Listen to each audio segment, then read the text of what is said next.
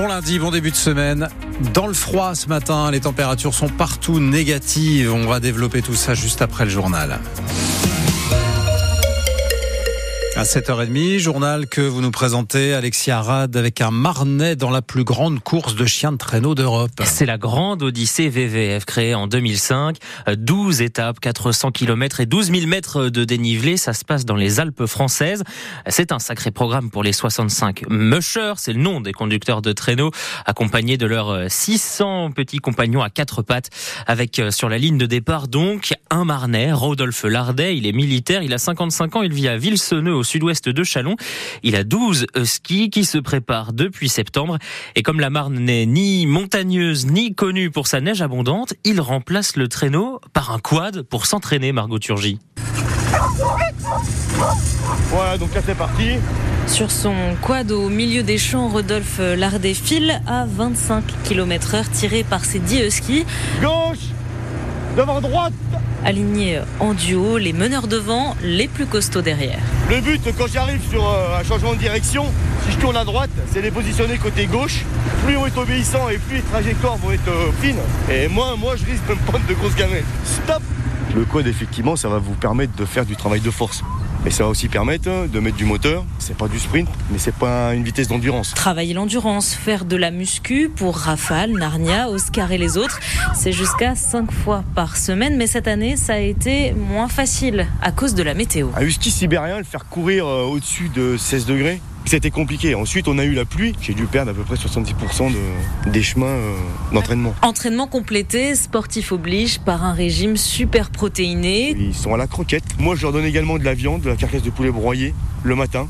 Et le soir, ils ont également de la, de la, truite. Entre ça, le veto et le matériel, prendre soin de ces champions coûte environ 6 000 euros par an. Et l'inscription pour la grande Odyssée, elle coûte 650 euros. C'est la quatrième fois que Rodolphe Lardet et Seeski y participent. 50 000 spectateurs y assistent en moyenne chaque année. Ce ne sont pas les quantités de neige et de glace de la grande Odyssée, mais prudence ce matin sur les routes ardennaises et marnaises. Quelques averses de neige peuvent rendre par endroits les chaussées glissantes. Comment vont les métiers de l'artisanat dans notre région? 2023 était-elle une bonne année? Comment se présente 2024 Élément de réponse dans une dizaine de minutes. Dominique Autem, président de la Chambre des métiers et de l'artisanat de la Marne, sera l'invité de Marine Proté à 7h45. Emmanuel Macron a reçu hier Elisabeth Borne à l'Elysée. Réunion au sommet entre le président et sa première ministre pour évoquer les dossiers importants comme les inondations dans le Pas-de-Calais ou le coup de froid qui arrive sur le pays, le tout sur fond de remaniement gouvernemental attendu depuis quelques jours sans pour, sans pour le moment d'annonce officielle. Qui est donc le mystérieux donateur de Charleville-Mézières? On ne saura pas, en tout cas pas ce matin, qui se cache derrière l'extraordinaire donation faite à la ville. Deux lettres écrites par Arthur Rimbaud et un poème de Rimbaud écrit de la main de Paul Verlaine. Valeur totale du lot 280 000 euros, des documents acquis il y a un mois aux enchères et qui seront donc bientôt exposés au musée Rimbaud. Les Flammes Carolo commencent 2024 par une défaite. Les basketteuses de Charleville battues 71 à 64 par Charnay.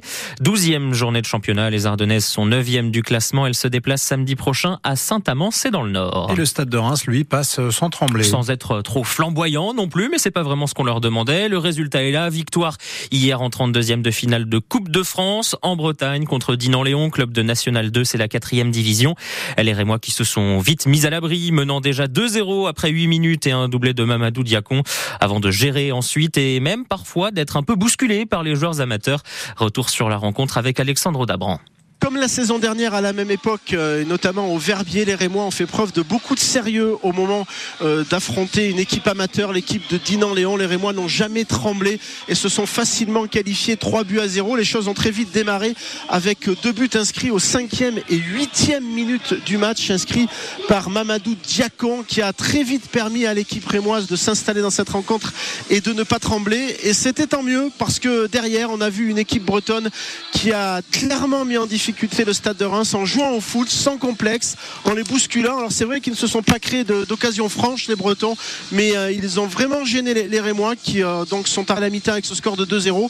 Ils ont même eu un but inscrit les Dinanais, mais il a été refusé pour une position de hors-jeu. Et finalement, Reims a inscrit un troisième but par Mohamed Darami, 3-0.